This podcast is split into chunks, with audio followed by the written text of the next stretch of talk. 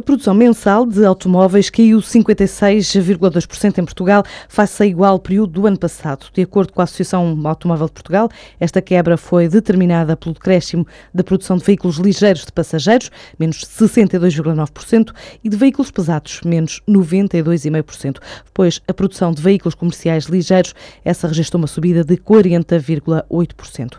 Nos primeiros oito meses do ano, registrou-se uma quebra de quase 10%, tendo sido produzido um total de 115.128 veículos. No que respeita à exportação de automóveis por países de destino, a Alemanha recebeu 22,7% dos veículos produzidos em Portugal, seguida da França, com 15,8% e do Reino Unido, com 7,6%. No total, a Europa absorveu perto de 77% da produção realizada entre janeiro e agosto, enquanto que para a Ásia foram 18,2% dos automóveis.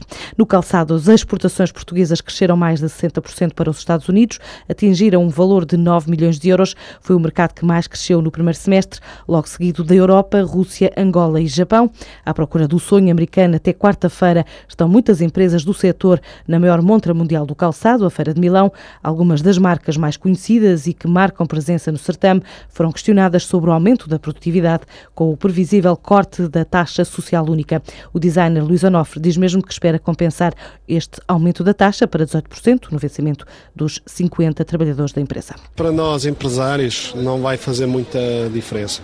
E aqui o que eu acho que vou fazer, e se o puder fazer, é poder compensar os meus funcionários com, com aquilo que eventualmente poderá ser dado às empresas nesse sentido.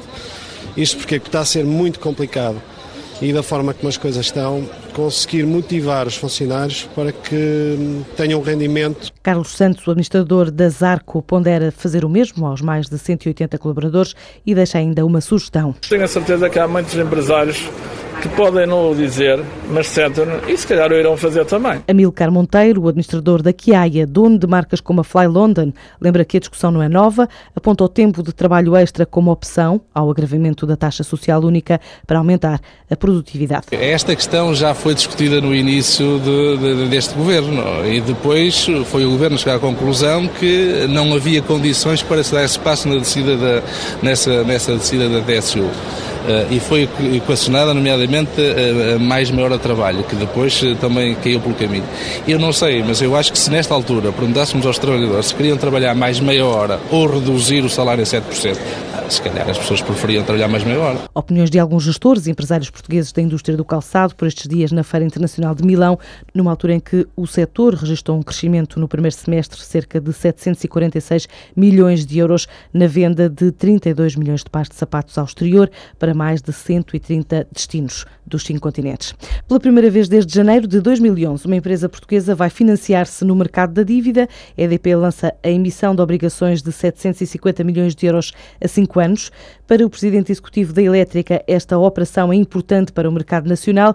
Em declarações ao Diário Económico, António Mexia considera que a emissão das obrigações mostra a credibilidade de atuação e solidez da EDP, traduz ainda a melhoria do risco para Portugal. Considera também que é um primeiro passo que outras empresas podem seguir. Em comunicado enviado à CMVM, a EDP explica que esta emissão tem como objetivo financiar as necessidades decorrentes da atividade normal da empresa, permitindo alongar prazo de maturidade e reforçar a flexibilidade financeira. A operação acontece numa altura em que as avaliações ao programa de ajuda a Portugal e as medidas de apoio à liquidez anunciadas pelo Banco Central Europeu levaram a algum alívio das taxas no mercado secundário.